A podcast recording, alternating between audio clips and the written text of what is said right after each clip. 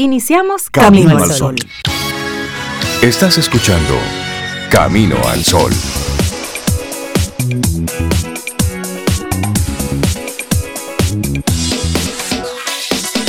Muy buenos días y bienvenidos a Camino al Sol. Es martes. Estamos a 22 de marzo año 2022. Ah, chévere marzo 22, 2022. Casi, eh, casi 22, 22, 22. Oh, sí, por eso está chévere. Hola, Sobe, how are you? ¿Cómo estás? Buenos días. Yo estoy muy bien. Qué bueno, yo estoy bien. Qué bueno. Buenos días, Cintia, ¿cómo estás? ¿Cómo estás, Cintia? Muy bien, muy contenta de estar aquí otra vez, así full time. Bueno, todo el día de hoy, todo el programa de hoy. Para compensar lo de ayer, te toca hacer a ti el programa sola. Es verdad, nos vamos a callar. Sí, hoy yo, y yo vamos a estar. Hablamos demasiado ayer. No, no nos puede dejar sola. Como dicen ahora, soy turista.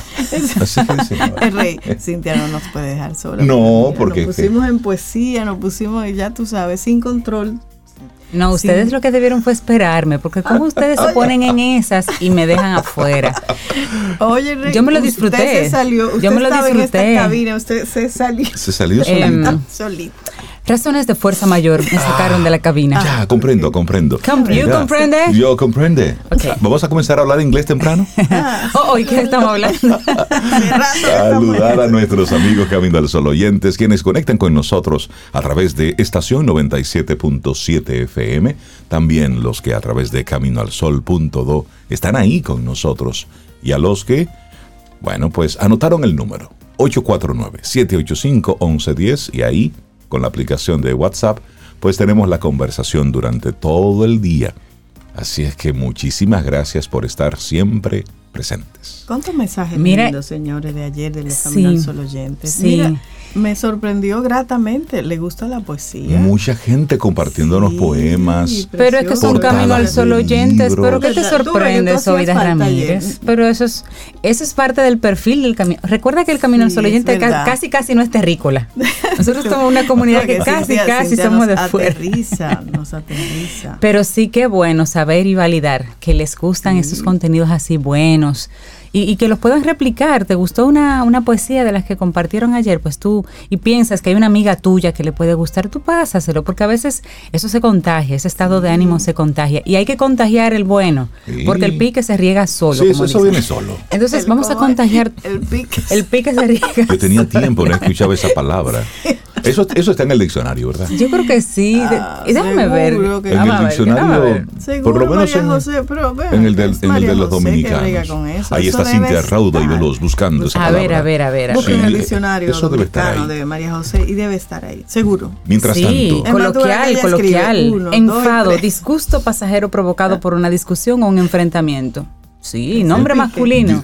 Aparece así. Ah, masculino. Eh, el pique. El, el pique. el pique. no la pique. La pique es No la pique. El pique.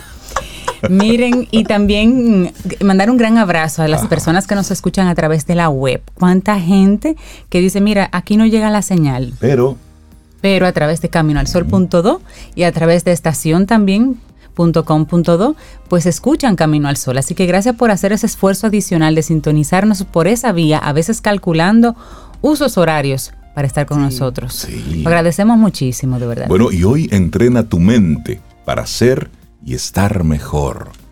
Ponerle orden a la loca de la casa, pero entrenarla porque se, sí, se va poniendo vaga la mente. ¿Cómo no entrena la mente? Oh, leyendo, meditando, eh, orando para las personas. Por supuesto, orando, meditando, pero también poniéndole a la mente retos. Sí.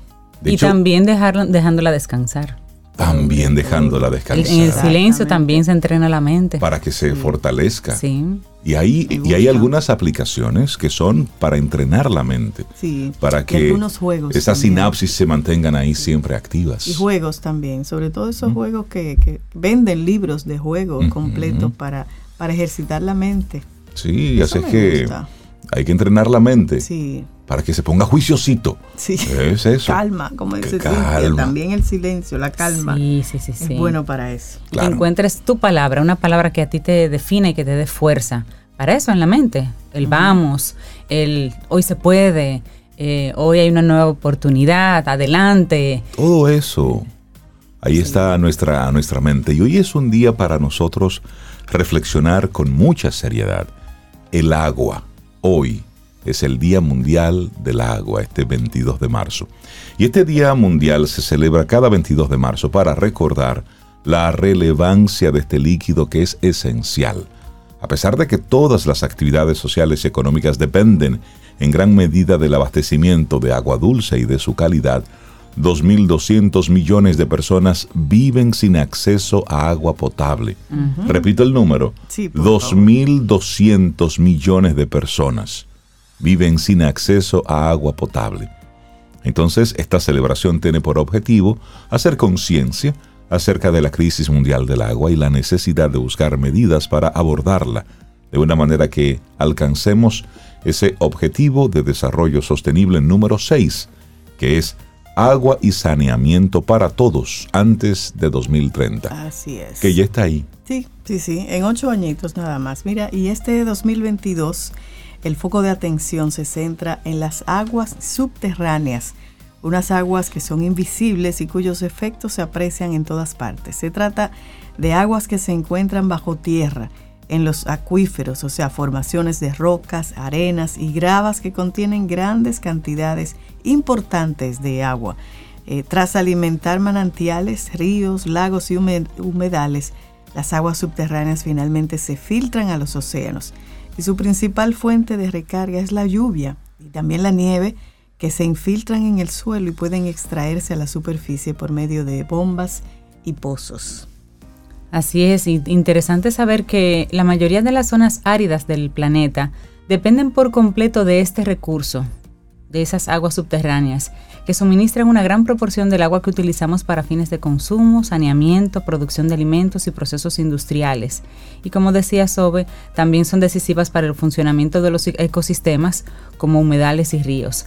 Algunos datos. La totalidad del agua dulce, casi la totalidad del agua dulce en forma líquida del mundo, está en forma subterránea, agua subterránea.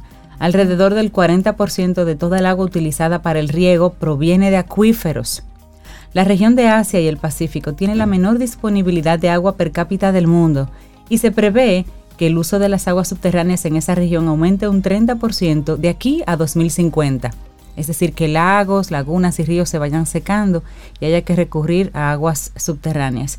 En América del Norte y Europa, los nitratos y los pesticidas constituyen una gran amenaza para la calidad de las aguas subterráneas. El 20% de las masas de agua subterránea de la Unión Europea, el 20% del agua subterránea de la Unión Europea, hablamos de muchos países, incumple la legislación comunitaria en materia de calidad del agua precisamente a raíz de la contaminación agrícola. Son realidades que están ahí y basta con que usted esté en un lugar donde no pueda tener acceso a agua y tenga sed para que sienta esa desesperación y entonces ahí adquiere la importancia del agua. Entonces, imagínese esto, pero luego multiplíquelo y voy a recordar la cifra, 2.200 millones de personas no tienen acceso. Así como lo tiene usted, que abre una llave, o como decimos en Salcedo, una pluma, en la piña también decimos, una pluma. usted habla una pluma, una llave y hay agua.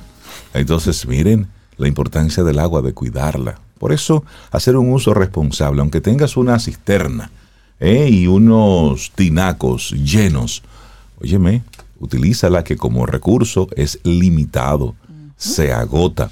Y cuando falta, todavía los científicos no han logrado hacer agua. Ellos se saben la fórmula y todo eso, pero crear de la nada agua. Bill Gates estaba inventando con eso. Él está, en eso, pero todavía necesita como quiera un, producto para sacar el agua de ahí. Y lo que al final lo que hacen es eso. De algo sacan y crean, pero de la nada, como lo es la naturaleza, ¿eh? todavía no se ha logrado. Así es que vamos a cuidarla porque es un recurso que ahí tenemos. Y así arrancamos nuestro programa Camino al Sol. Laboratorio Patria Rivas presenta en Camino al Sol la reflexión del día.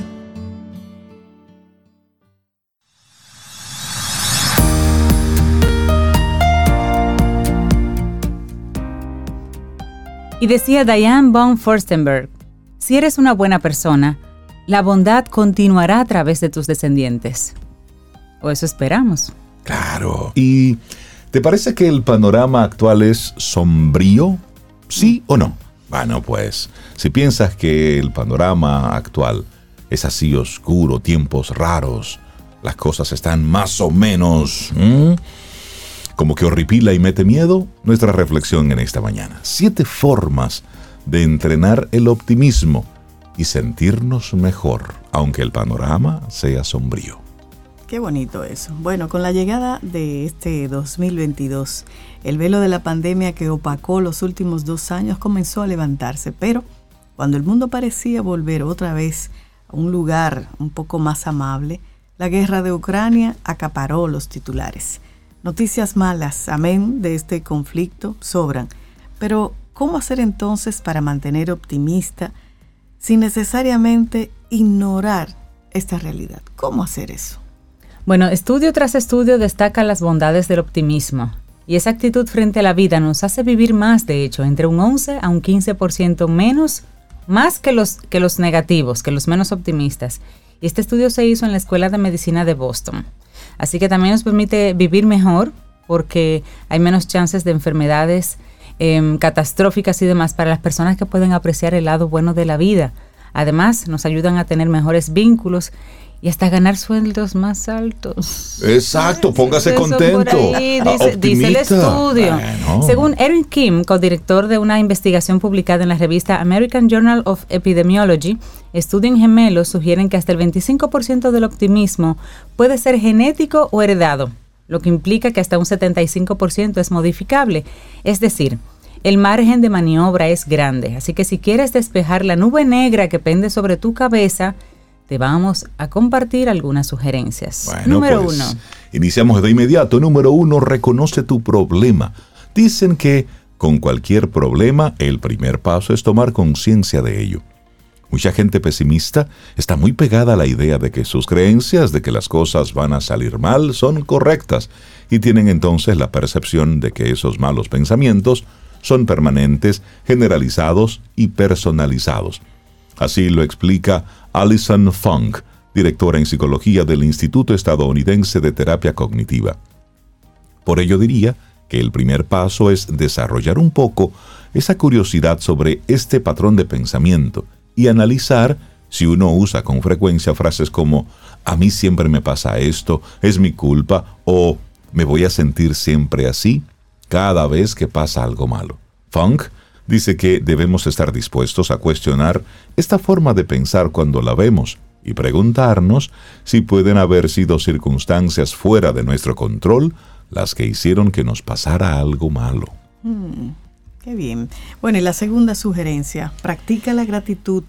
Un ejercicio que recomiendan muchos psicólogos es manifestar nuestra gratitud por las cosas buenas que tenemos. Toma conciencia de las cosas positivas que existen en tu vida y te hacen sentir más esperanzado de que habrá cosas positivas en el futuro. Eso dice también Funk. La experta sugiere escribir regularmente cinco cosas por las que estamos agradecidos o enviárselas por texto a un amigo si quieres un mayor nivel de responsabilidad. Este simple ejercicio puede ayudarnos a cultivar una actitud mental más positiva Laura Rojas Marco, una psicóloga española y autora de varios libros sobre desarrollo personal, cuenta que además de haber estado trabajando este tema con sus pacientes durante la pandemia, ella misma lo hacía todas las noches después de trabajar. Al final del día, después de estar trabajando 15 horas con personas que estaban sufriendo mucho, por mi propia salud mental y emocional, me apuntaba en mi cuadernito las cosas positivas que había pasado ese día para cerrar el día con algo positivo. Así es que ya Ella practicaba lo que decía. Muy bien. Totalmente. Tercera sugerencia, hazle lugar a la desilusión. Un aspecto importante para ser lo que llaman un optimista realista es reconocer que algunas cosas malas te van a pasar en la vida. No se trata de pensar que cada día va a ser perfecto, sino de saber que en la vida sucederán también cosas malas. Pero es bueno decirnos, si es la idea, decirnos a nosotros mismos que seremos capaces de lidiar con lo que nos ocurre, en vez de preocuparnos de que las cosas malas puedan llegar. Es saber que tú puedes lidiar con lo que llegue cuando llegue. Exacto. Bueno, y número cuatro, planifica actividades que te entusiasmen y cuídate. Sería genial tener en nuestra agenda unas vacaciones planeadas. También hay unas vacaciones no planeadas, esas salen mejor. Pero puede también ser cosas pequeñas que nos hagan sentir plenos. Planea un encuentro para tomar un café con un amigo que no ves desde hace mucho tiempo. Haz planes al aire libre. Da como ejemplo la psicóloga. Implementa también estrategias beneficiosas para la regulación del ánimo en general. Sabemos que hay una correlación entre el ánimo positivo y cosas como dormir lo suficiente, comer bien, evitar sustancias nocivas y tratar enfermedades físicas, dice Funk. Trabajar con la química de tu cuerpo ayuda a tener una visión más optimista de la vida. Así es que número cuatro, planifica actividades que te entusiasmen y cuídate. Exacto. Bueno, y la quinta, la comparto. Visualiza cómo las cosas pueden salir bien. La visualización es un gran aliado, explica Rojas Marco, pero tiene que ser una visualización realista. Si visualizas algo en el futuro que quieres que ocurra, algo que deseas y te lo imaginas, eso va a activar el cerebro, tu actitud proactiva, la va a activar. Entonces nos vamos a encaminar hacia ello porque es más fácil ponerte a caminar hacia algo que tú sientes que es alcanzable que hacia algo que no lo es, dice la psicóloga y añade que se trata de una técnica que también se emplea con frecuencia en las terapias de psicología clínica para tratar las fobias. Funk coincide en la utilidad de las visualizaciones que deben apuntar a imaginarse uno mismo viviendo de acuerdo sus propios valores. Porque cuando la gente se visualiza a sí misma como su yo ideal, usan esto para castigarse a sí mismos por no poder cumplir con esos estándares. Las visualizaciones también pueden ayudarnos a plantearnos objetivos y trabajar para conseguir objetivos alcanzables pueden darnos la sensación de logro y eso nos hará sentir más optimistas. Así es. Sugerencia número 6. Discute contigo mismo. Eso me gusta. Yo vivo en eso. Amigo mismo. Vamos, a vamos a hablar. Cuando uno cae en un pozo oscuro donde todo lo ve mal, Martin Seligman, psicólogo estadounidense y uno de los fundadores de la psicología positiva, dice que lo primero es reconocer a esa voz que hace los comentarios negativos, para discutir con ella como si fuera una persona externa que lo único que quiere es hacer sentirnos mal. Esa voz interna es muchas veces el yo que está asustado, el yo inseguro, el yo miedoso o el yo perezoso. Por eso es importante establecer un diálogo interno con esa voz crítica y la forma en la que nos hablamos a nosotros mismos. Discute con esa voz interna presentándole argumentos. Esa es la sugerencia. Ese diálogo es lo que va a influir en el motor que nos pone en acción. Por eso es crucial discutir y hacer un refuerzo positivo. Bueno, y número siete, reconoce lo que pasa en el mundo y no puedes controlar. Si bien es cierto, hay mucho espacio en torno a lo que podemos hacer respecto a nosotros mismos, es cierto que a veces es difícil no perder el optimismo frente a lo que pasa en el mundo y es completamente ajeno a nuestro control. La crisis ambiental, los conflictos bélicos, los feminicidios y muchos otros problemas son para muchos fuente de angustia y desesperanza. Funk dice que es importante reconocer qué es lo que está pasando en el mundo es increíblemente humano y apropiado tener sentimientos negativos, dice, pero explica que también es importante recordar que no contribuimos a mejorar ninguna situación sintiéndonos agotados por lo que pasa en el mundo, y por elegir dejar que esto impacte en la manera en que nos presentamos al mundo. A veces nos sentimos impotentes, nos sentimos inseguros sobre lo que resultará de una situación global pero lo único que podemos controlar es nuestro propio comportamiento. Si controlamos nuestras propias expresiones emocionales, la forma en la que tratamos a los demás y cómo nos presentamos ante el mundo de acuerdo con nuestros valores, esto es, en mi opinión, dice así la especialista Funk, es el mejor antídoto. Yo estoy totalmente de acuerdo con ella. Muy, muy bueno. Bueno, y por su parte, Rojas Marco, la otra psicóloga, acepta que se trata de un desafío, pero que en momentos de grandes crisis lo que nos ayuda es concentrarnos en el ahora y en objetivos a corto plazo para mantener el optimismo. Es más fácil dar un paso hacia adelante que pensar en hacer mil kilómetros, dice. También hay que aprender a rescatar dentro de lo malo lo que hay de positivo, como por ejemplo, en medio de la guerra en Ucrania, los gestos de generosidad de las cientos de personas que se acercaron a la frontera, algunos incluso desde España, de Polonia, recorriendo miles de kilómetros, cuenta Rojas Marco, para ir a ofrecer su propia casa a los refugiados que huyeron de su país. Eso da esperanza. Y cuando una persona es testigo de un acto generoso de otra persona, tiende a querer repetirlo. Eso acaba formando una cadena humana de generosidad, de empatía, que es lo que estamos viendo ahora. Así es. Siete formas de entrenar el optimismo y sentirnos mejor, aunque el panorama sea sombrío. De, una, de la redacción de BBC Mundo, BBC News, y lo compartimos aquí hoy en Camino al Sol, como nuestra reflexión. Laboratorio Patria Rivas presentó En Camino al Sol, la reflexión del día. Siente y disfruta de la vida, la vida. Camino al Sol. Camino al Sol.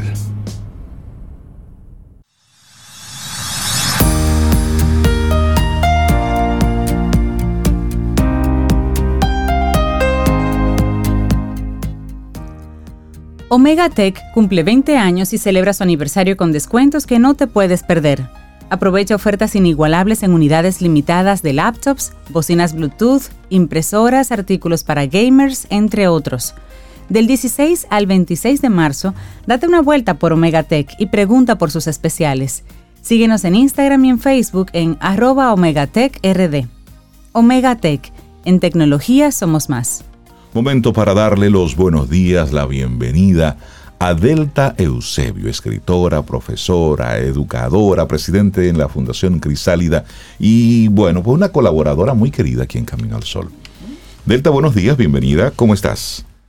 Muy bien, iniciando la primavera, maravilloso mes, maravilloso día. Qué bueno que estés aquí con nosotros, Delta. Pero acuérdate que el mejor mes y el más maravilloso es abril. Ana Belén sigue preguntando. Señores. Pero Ana Belén sigue preguntando quién fue que se lo robó. Ah, cuidado se anda por aquí, por este país, el que se robó abril. Delta, qué bueno conectar contigo. Buen día, Delta. ¿Qué nos traes para esta mañana? Buen día, chicos. A propósito de sus reflexiones, eh, este libro, yo me pensé, estaba, estaba leyendo uno, pero de momento la guerra me está golpeando. Y dije, bueno, yo necesito leer algo que me, que me desconecte de todo esto. Y elegí un libro de Eckhart Tolle, que es el autor del famoso El poder de la hora. Él nos habla de una nueva tierra en este libro. De hecho, así se llama el libro, Una nueva tierra y él no lo enfoca como una visión utópica, sino como los cimientos que están dentro de nosotros mismos en el despertar de nuestra conciencia. Y en el Sermón de la Montaña Jesús hizo una profecía, dijo, bienaventurados los humildes porque ellos heredarán la tierra. Entonces nos preguntamos quiénes son los humildes, qué quiso decir. Los humildes son los que carecen de ego, son las personas que han despertado a su naturaleza esencial y verdadera y reconocen esa esencia en todos los demás y en todas las formas de vida. Porque de verdad que creemos que la guerra se inicia en la mente, se inicia dentro de nosotros mismos y la sacamos afuera. Entonces, la propuesta es el florecimiento de la conciencia humana, de nuestra conciencia, de la conciencia de todos, desarrollar la presencia, la atención, la alerta en nuestras percepciones, en nuestras emociones y conectarnos con la esencia divina, desarrollar la conciencia interior, reconocer que todos somos uno con, todas formas de vida. El cambio planetario viene desde dentro, nunca desde fuera. Entonces, eh, se hace necesario que en este momento donde un país invade al otro, donde está la amenaza de que esa guerra se vuelva viral, como los memes, y nos afecte más todavía de lo que nos está afectando a todos. Entonces hay que, el cartole nos habla de, entrar dentro de nuestro ego y de lo que la palabra de yo encierra. Porque la verdad que el ego es un falso sentido de identidad. O sea, ¿a qué me refiero yo? ¿A qué te refieres tú cuando dices yo, mí, mío? nos vamos, es una construcción, nos vamos eh, identificando con el género, con las pertenencias, la percepción de mi cuerpo, la nacionalidad, la raza, la religión, la profesión.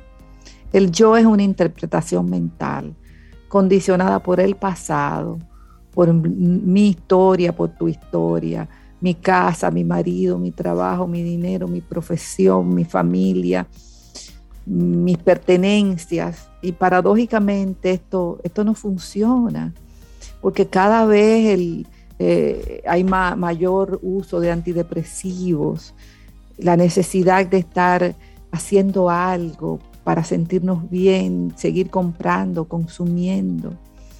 La identificación con el cuerpo. En algunos países ser soltera es un plus, en otros países ser casada para las mujeres en general, ser, fértil es importante. Para los hombres, tener una buena potencia sexual, la belleza, la delgadez, la obesidad, el envejecimiento es un tema fundamental. Cada año se hacen más y más cirugías plásticas aquí en el país hace 40 años eran básicamente las mujeres. Ahora los hombres van ahí casi cerca. Yo tengo un amigo cirujano plástico que me dice que se sorprende que cada vez más los hombres están haciéndose cirugías plásticas. O sea, aceptar el envejecimiento es parte de la vida.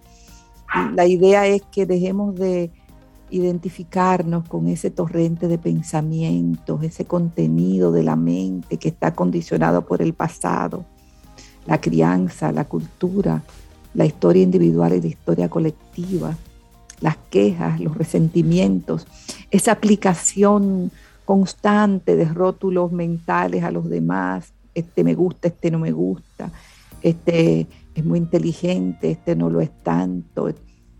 Y pasar desde la crítica a la violencia verbal y luego física es, es un camino corto. Los agravios se convierten en reactividad porque si tú me, me, me haces algo, yo tiendo a devolvértelo. Entonces, están los agravios colectivos que pueden perdurar durante siglos en la psique de una nación. Por ejemplo, aquí hay un tema no resuelto, hay, un, hay agravios no resueltos entre la República Dominicana y Haití. Si ahora mismo ocurriera un conflicto muy fuerte, el país se convertiría en bandos. Habría muchos dominicanos que dirían, vamos a invadir Haití, ya basta. Habría muchos haitianos que dirían, vamos a invadir la República Dominicana, ya basta. En ningún momento se ha hecho un trabajo de sanación de esos conflictos en ambos países que pueden en el futuro llegar a, una violencia fuerte. O sea que el ego se convierte en un, en un aspecto colectivo de nosotros contra ellos, reforzando la sensación de separación que desde la escuela no, nos crean. O sea, se trabaja y para el individualismo. Y la guerra, como dije antes, es una forma de pensar. Empieza en la mente, en esa especie de misión que también nos inculcan para erradicar un mal. O sea, se vive declarando la guerra diariamente. Si leemos en la prensa, se declaró la guerra contra el COVID-19. O sea, que, que la guerra se declara desde las bacterias. En nuestras mentes sí, siempre. Sí, sí, es cierto. Delta, ¿y, cuál es la propuesta del autor Edgar Toll para, para uno entonces eh, gestionar esto que estás planteando? La propuesta es primero conocer el cuerpo de mi dolor y cómo yo enlazo ese cuerpo de dolor mío con el dolor colectivo, porque vamos acumulando emociones negativas en lo individual y, lo, y se va convirtiendo en colectivo.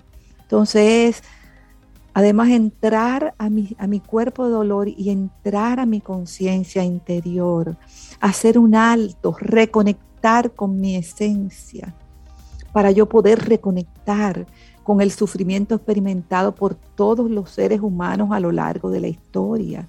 Fíjate, cuando surgió el COVID-19, la mayoría nos enfocamos en, el miedo individual, todos tuvimos miedo de morir, pero en ningún momento muchos de nosotros nos sentamos a pensar en el, en el gran miedo colectivo, que esa energía estaba envolviendo el planeta, los niños se, volvieron insoportables, aún aquellos que viven en casa con hermosos jardines, piscina, que lo llevaron mejor que los que estaban encerraditos en un apartamento.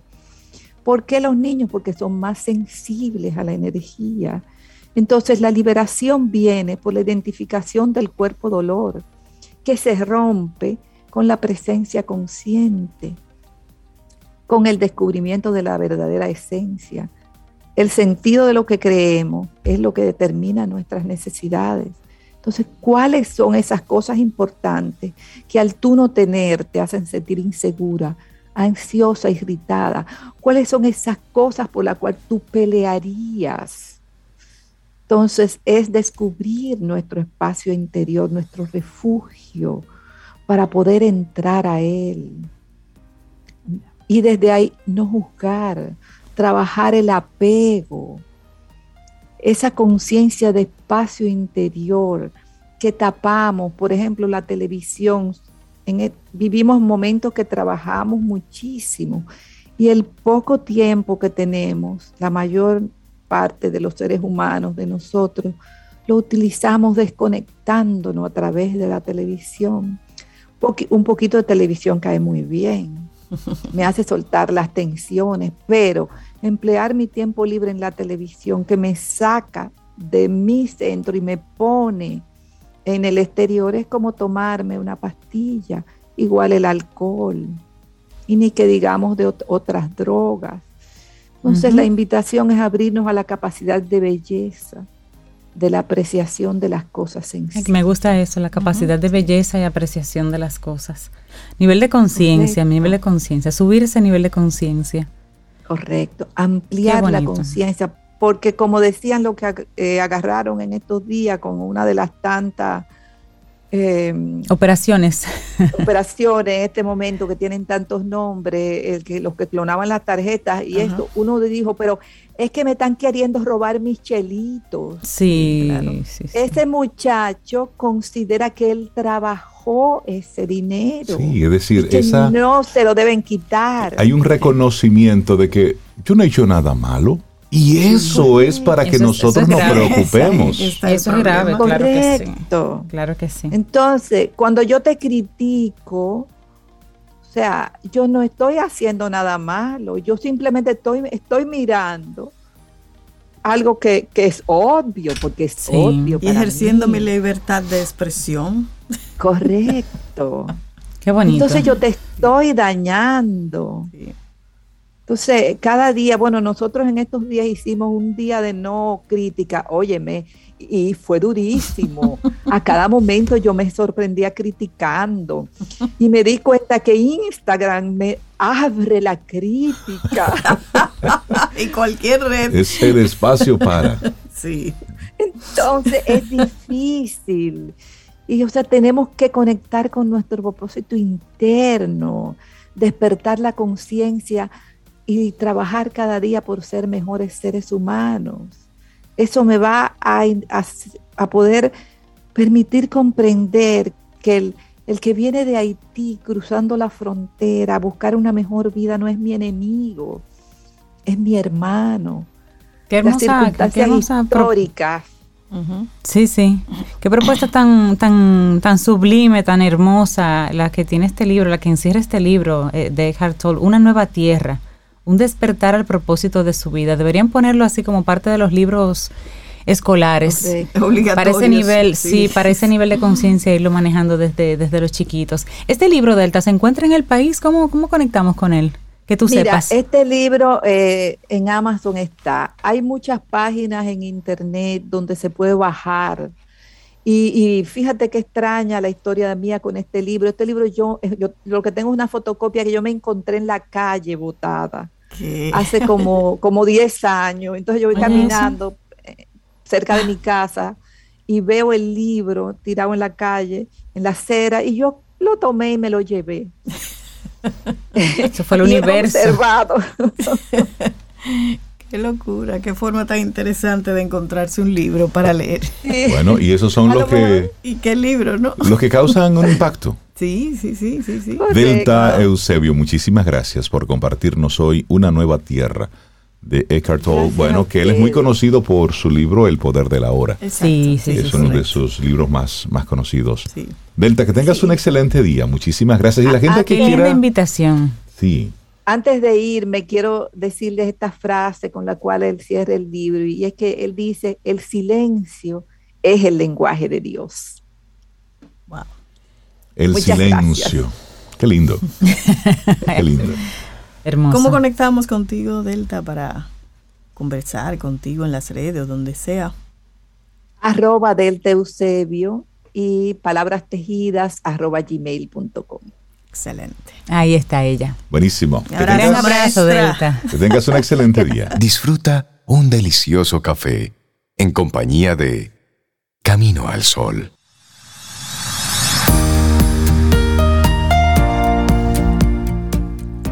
Y dijo una vez el gran filósofo Sócrates, solo hay un bien, el conocimiento, solo hay un mal, la ignorancia. Y Seguro Sura República Dominicana se preocupa por brindar precisamente conocimiento a las personas desde nuestro segmento conjunto Quien Pregunta Aprende con Escuela Sura, donde conversamos siempre de temas actuales desde el enfoque de tendencias, riesgos y seguros sintoniza un interesantísimo tema que ya estamos preparando para la próxima semana. Quien pregunta aprende con Escuela Sura. Y estamos muy contentos. Estamos muy contentos. Sí, porque recibimos gente chévere aquí en el programa y hacía, hacía mucho tiempo que esta conversación la teníamos pendiente.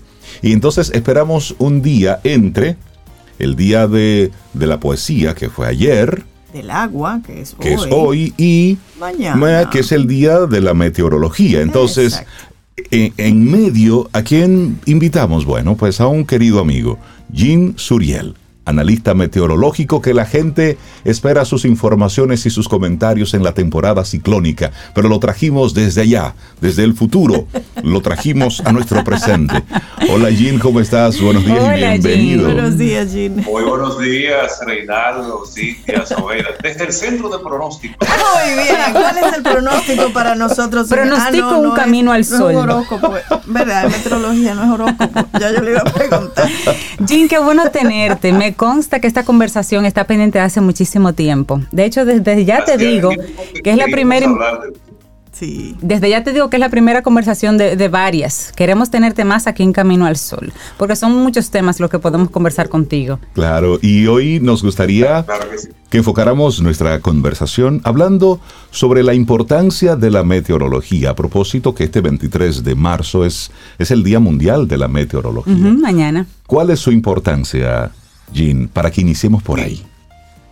Definitivamente, Reinaldo, Cinti, Sobeida, que la meteorología es un tema muy neurálgico para todas las personas. No importa la edad, no importa la clase social, no importa el nivel de educación, no importa dónde se encuentren, porque nos encontramos en el planeta Tierra. Y el planeta Tierra no solamente es tierra, también es agua, también es atmósfera, también son gases que hay a nivel general y por lo tanto esto se comporta de una manera determinada que de un momento a otro va a afectarnos o va a favorecernos. Entonces, de ahí es que radica la importancia de la meteorología.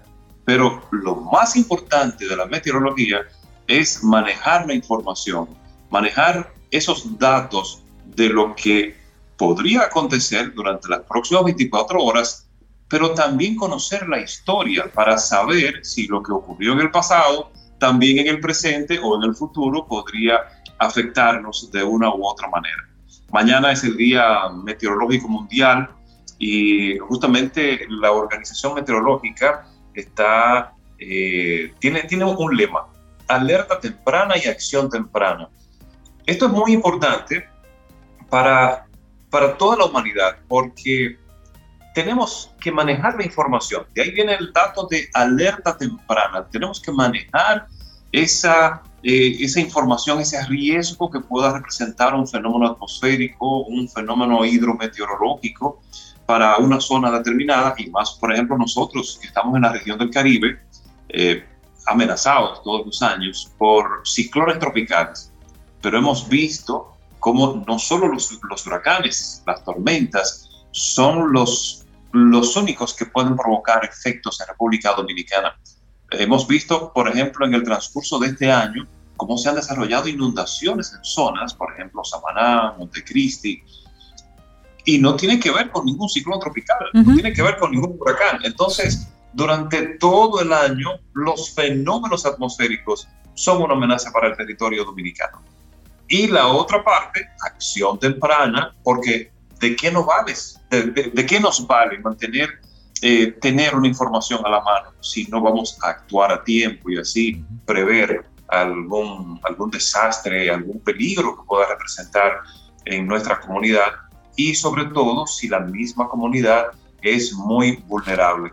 Entonces, de ahí radica la, la, importancia de, de, la meteorología, más en República Dominicana, un país tropical rodeado por agua y el dicho aquel que han manejado nuestros, nuestros padres, nuestros abuelos, el día más claro llueve, tiene razón, porque al estar en la zona tropical y al estar rodeado de agua, son las dos condiciones que caracterizan la meteorología y la climatología del territorio nacional. Y entonces, en cualquier momento, por esa misma evaporación de agua de mar, se puede generar un núcleo nuboso que puede precipitar en suelo ya en territorio dominicano en menos de dos horas. Es por eso que vemos, por ejemplo, en el transcurso de la mañana que amanece con un firmamento azul intenso, ya a partir eh, cerca del mediodía incrementa la nubosidad, ya en el transcurso de la tarde esa nubosidad se torna más densa y puede precipitar y es por ese mismo comportamiento del calentamiento que se genera tanto en el Mar Caribe como en el océano. Es bueno que tú lo menciones, Jean, porque nosotros venimos de una época, y recuerdo cómo en la década 70, en la década 80, pues la gente no creía en los pronósticos meteorológicos, porque no entendíamos el concepto de pronóstico. Es decir, entendíamos que si desde meteorología decían va a llover. decía Jean, eso es que es, así, que va a llover. Y, ese, y entonces, y ese concepto no entendido del pronóstico del tiempo eh, hizo que muchos comediantes se apoyaran de ahí. Sí, sí, sí. De hecho, hay, un hay un personaje de nuestra historia reciente que decía, hoy no va a llover, pero por si acaso salga con su paraguas. con su paraguas. Mira, Jim, ¿y cómo, cómo es eso que tú mencionas, la importancia de la meteorología, realmente, cómo si lo pensamos, desde tiempos eh, ancestrales, la gente, los primeros humanos, tuvieron que mirar al cielo para saber cuándo iban a sembrar, cuándo iban a cosechar, a dónde se iban a trasladar en tiempos, en, el mal tiempo. Y fíjate cómo em, hemos tenido como seres humanos que desarrollar tecnología para, para afinar ese conocimiento, porque al día de hoy, con todo lo que existe, nosotros como seres humanos, eh, parte de ese crecimiento ha sido precisamente poder controlar y prever lo que sucede. Porque el agua, la nieve, qué sé yo, eh, un tsunami, lo que sea, algún, cualquier elemento, digamos, que se pueda por lo menos prever un poquito. Hemos tenido que entenderlo para saber y tomar las medidas para tu, por ejemplo, aquí. Tú vas a tirar un plato. Tú quieres saber si ese día va a llover, porque si llueve o hay pronóstico, tú no puedes tirar ese plato. Claro. La movilidad se afecta. Pero podar un árbol, eso no se hace cualquier día. No se hace cualquier día. Entonces nosotros hemos ido desarrollándonos como seres humanos mirando siempre el cielo, Jean. Mirando siempre si las cosas están a favor, digamos, para hacer esa actividad. sea cual sea ya. Sí, es muy cierto, es muy cierto. El, el avance que hemos tenido en los últimos 30 a 40 años, vamos a ponerlo así eh, a, grandes rasgos, a nivel meteorológico ha sido muy significativo y ha tenido relación con, con el desarrollo de la tecnología satelital aplicada a la meteorología. Y en los últimos 20 años se han perfeccionado los modelos de pronóstico por el desarrollo de eh, tecnología computarizada también aplicada a la meteorología, porque ahora disponemos de muchísimos modelos que presentan lo que va a acontecer hoy, mañana, dentro de cinco días, posiblemente dentro de una semana, dentro de 15 días. En la medida de que va ampliando ese rango, el rango también de acierto va disminuyendo porque el, el planeta, los fenómenos meteorológicos eh, no son 100% predecibles a largo plazo. A corto plazo sí, en 24 horas, a 3 días. Eh, vemos, por ejemplo, cómo esa meteorología de Estados Unidos es muy certera cuando afirma que un fenómeno va a impactar en una zona a las 4 y 15 minutos con 14 segundos. Sí, y ahí pasa. Pero, ¿qué pasa en Estados Unidos? Estados Unidos es una zona continental y tiene una climatología polar porque se encuentra muy cerca del Polo Norte. Y podríamos decir que es una, unas condiciones meteorológicas prácticamente estables que asimismo como ellos van a decir, porque están anticipando un fenómeno que está en, en, un estado al norte, que va a afectar a un estado al noroeste, ese fenómeno se desplaza en menos de 24 horas, bueno, ya ahí hay una, una certeza de lo que va a acontecer. Pero ¿qué pasa en la región del Caribe? Nosotros estamos entre el trópico de cáncer y el Ecuador. El Ecuador, recuerden que es la zona más abultada de la Tierra y por lo tanto recibe más horas de sol durante el año completo. Por ejemplo, eh, el domingo ocurrió el equinoccio de primavera que es el momento cuando el sol se coloca encima del Ecuador. Entonces ilumina igual para el hemisferio sur y para el hemisferio norte.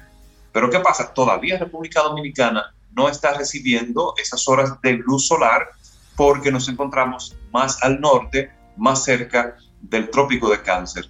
Entonces, ese mismo comportamiento que va desarrollando el sol sobre nuestra zona de pronóstico, la región del Caribe, va tornando inestable las condiciones meteorológicas. Por eso es más difícil desarrollar un pronóstico en República Dominicana que hacerlo en Estados Unidos.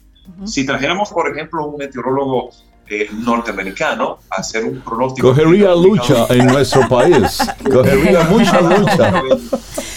Jim, ¿qué estudia una persona para ser meteorólogo? Porque te escucho hablando y digo, bueno, ¿dónde estudió Jim? ¿Cómo, se estudia eso? Bueno, miren, ah, ah, hay, hay dos, dos vertientes. Una es a nivel profesional para ser meteorólogo eh, como carrera. No se hace aquí en República Dominicana, lamentablemente. Eh, sí se hace en países vecinos, por ejemplo, en Costa Rica hay una carrera, también en Estados Unidos, en Argentina, en España. Y muchos de los meteorólogos que trabajan en la institución oficial aquí han tenido que salir del país para poder especializarse. Ahora, hay otra vertiente que es la meteorología para los medios de comunicación. Y ahí es que viene entonces el término de analista meteorológico y justamente esa trayectoria la he desarrollado de la mano de, John Morales, allá, el meteorólogo de, de Univision, ah, sí, claro. Dominicana, y fue al inicio de bueno, en los comienzos de CDN como canal de noticias en el año 2000. Entonces, ahí desarrollamos un programa de formación muy amplio, de capacitación y de entrenamiento. Y hasta el día de hoy, eh, la presentación de las informaciones meteorológicas sigue siendo mi pasión. Qué bueno. Tú sabes, eh, eh Jean eh, y Reinaldo, Cintia, no sé si han visto en los medios de comunicación en estos días la iniciativa dominicana de llevar un satélite al espacio, ¿no? Y es una iniciativa que tiene nombre y todo, se llama Quisqueya Sat SAT-1. La están desarrollando desde INTEC, eh, obviamente con, con el apoyo de varias instituciones gubernamentales sobre todo, y se trata de un nanosatélite dominicano que lo que busca es realizar mediciones relacionadas al cambio climático, porque ahora mismo la data que tenemos como país o no existe o es muy poca. Entonces, ese, ese es el objetivo de ese nanosatélite Quisqueya SAT-1 que se está desarrollando desde el INTEC para mandarlo para allá, para el espacio. Y yo me imagino, Jim, que eso va a ser interesante para, para recabar data para ustedes como analistas de, del, tiempo, aunque es para el cambio climático, pero le dará también información para ustedes. Sí, de verdad, Sobeida, que ese va a ser un, un, hito para República Dominicana. Todavía no tenemos satélite, sería el primero en colocarse en órbita y va a traernos información eh, en tiempo real de lo que está aconteciendo, porque data de, de, lo que ha acontecido en los últimos 100 años en el territorio dominicano, tenemos disponibles tanto en la Oficina Nacional de Meteorología, en, en el INDRI, también en el Ministerio de Medio Ambiente, en el Consejo de Cambio Climático. Hay muchas informaciones. Lo que pasa es que con este satélite vamos a tener la información en vivo, lo que está pasando. Entonces vamos a hacer una correlación de lo que pasó anteriormente con lo que está aconteciendo hoy en día.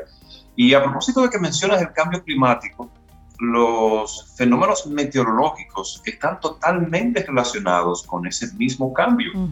Eh, hay, de manera natural se ha generado un cambio en el clima en toda la historia del planeta, porque el planeta al principio era una roca incandescente, después fue enfriándose y en la medida de que avanzaron los millones de años, eh, en un tiempo se enfriaba, en otro tiempo se calentaba y así fluctuaba en cuanto a las temperaturas.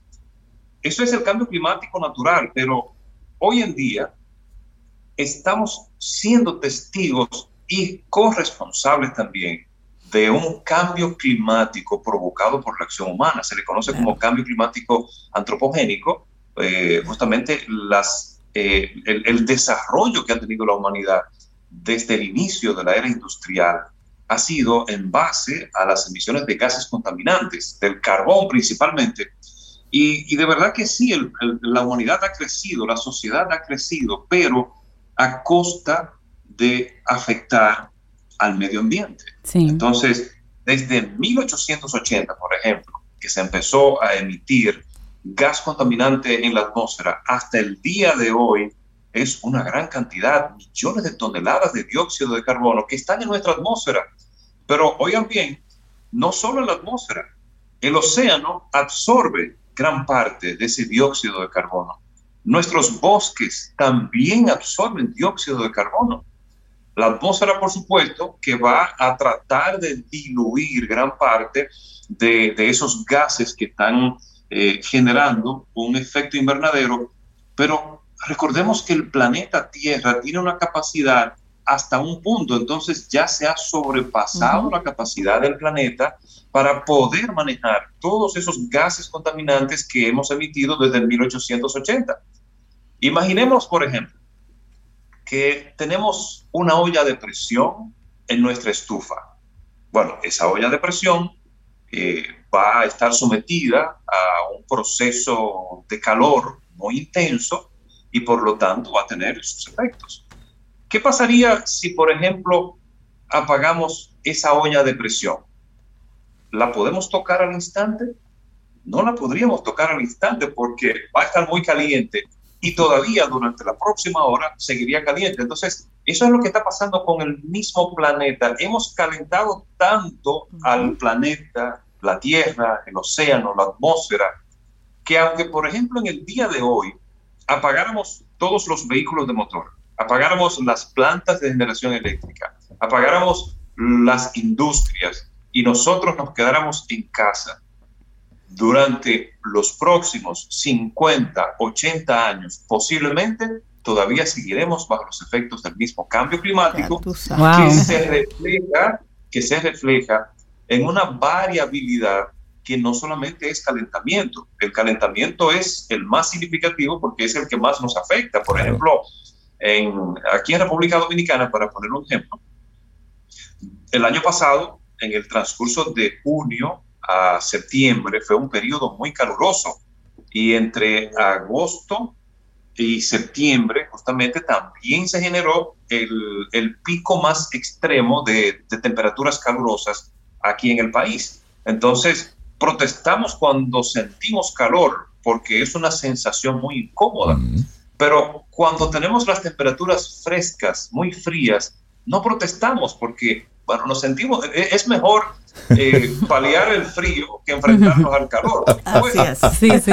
Claro, pero realmente tiene, tiene exacto, y es el, tiene el efecto. Jean, Sí, contigo. aquí hay una sino que- reflexión, solo para que Jim se Ajá. quede con la reflexión Ok. y pueda responderla después y entre nosotros Sí. mismos, muy seria. Ajá. Quieren la opinión de Jim sobre San Isidro Lavador, llévate el agua y trae el sol. Y esa tienes que ponerla al lado de si la cabañuela, mito o realidad. Ahí está. Son muchos temas Ahí que está la que próxima visita. Además, hay algo que mucha gente no sabe de Jean. Y él es, él es un poeta. También. Sí, otra de sus pero- pasiones es la poesía. Entonces, Jean Suriel, se nos quedan muchas cositas ahí en el tintero para otra conversación. La gente que quiera seguirte a través de tus redes sociales, ¿cuáles son? Claro que sí. Mis eh, redes personales, arroba Jean Suriel en Instagram. Recuerden, el jean como los pantalones, porque a veces me confunden con Jan. Eh, un nombre muy famoso ahora en estos días, que es Jan. Pero no, no soy Jan, soy Jean. Jean Suriel. Jean Suriel. Analista meteorológico, muchísimas gracias. Un gran abrazo. Y ya tenemos ahí la cita para, Dos para un citas próximo tenemos. Son como encuentro. varias conversaciones. Sí, para los mitos, las realidades sobre la meteorología local, la popular y luego el mundo de la poesía. Que tengas un excelente día.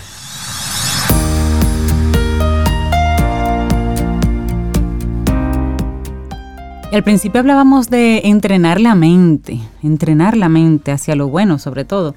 Y León Tolstoy tiene una frase relacionada por ahí. Leo Tolstoy dice, el tiempo y la paciencia son los guerreros más fuertes.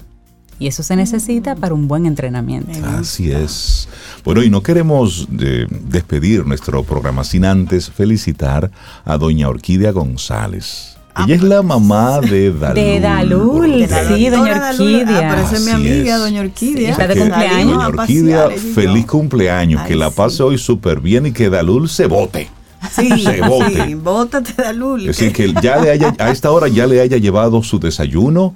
¿Eh? Bonito, bien, Por supuesto, sabes, sí. que el ingeniero se porte. También, decir el que doctor ingeniero. El doctor le digo. ingeniero, exactamente. Es decir, que, la pase, que pase un día chévere, chévere. Y por supuesto, darle las gracias a los nuevos Camino al Sol oyentes, a los que Ay, sí. conectan y también a los que cada día están ahí. Algunos tienen en su alarma es Camino al Sol. ¿Qué tal? Sonó, Momento sonó de la alarma Camino al Sol. al Y sol. esos mensajes siempre como tan oportunos, siempre como presente en cada minuto, segundo del programa, cada día. Qué bueno. Y yo quiero felicitar y ¿A abrazar. quién? Oh, ¿A pero quién?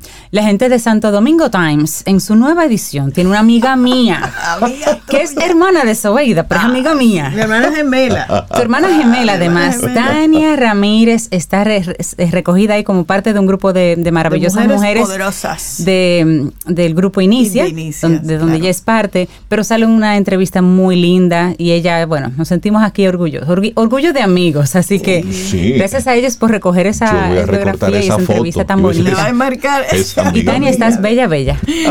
sí, preciosa. Sí, hombre, reconocer ese, ese trabajo de, de mujeres maravillosas que están haciendo, están haciendo un gran trabajo. Así Señores, llegamos al final de nuestro programa. Mañana miércoles, si el universo sigue conspirando, si usted quiere, si nosotros estamos aquí, tendremos nuevo camino al sol. Esta canción a mí me encanta, Rey Cintia. Él llora mucho, para mi gusto.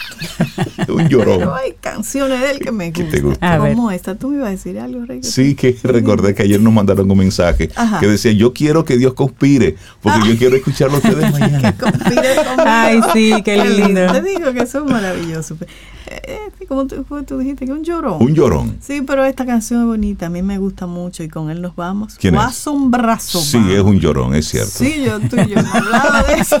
Que él habla así como ñoñito. Y pero esta vamos. me encanta, en un solo día. Listo. Me gusta, me encanta esa canción. A mí también. Si ustedes ven a Watson le dicen eso, que nosotros decimos aquí que él es un lloroncito. Pero muy bueno. Sí, exacto. Escribe muy lindo. Así nos vamos. Lindo día. Hasta mañana. Y esperamos que hayas disfrutado del contenido del día de hoy. Recuerda nuestras vías para mantenernos en contacto. Hola arroba caminoalsol.do. Visita nuestra web y amplía más de nuestro contenido. Caminoalsol.do Hasta, una, próxima edición. y pásala bien.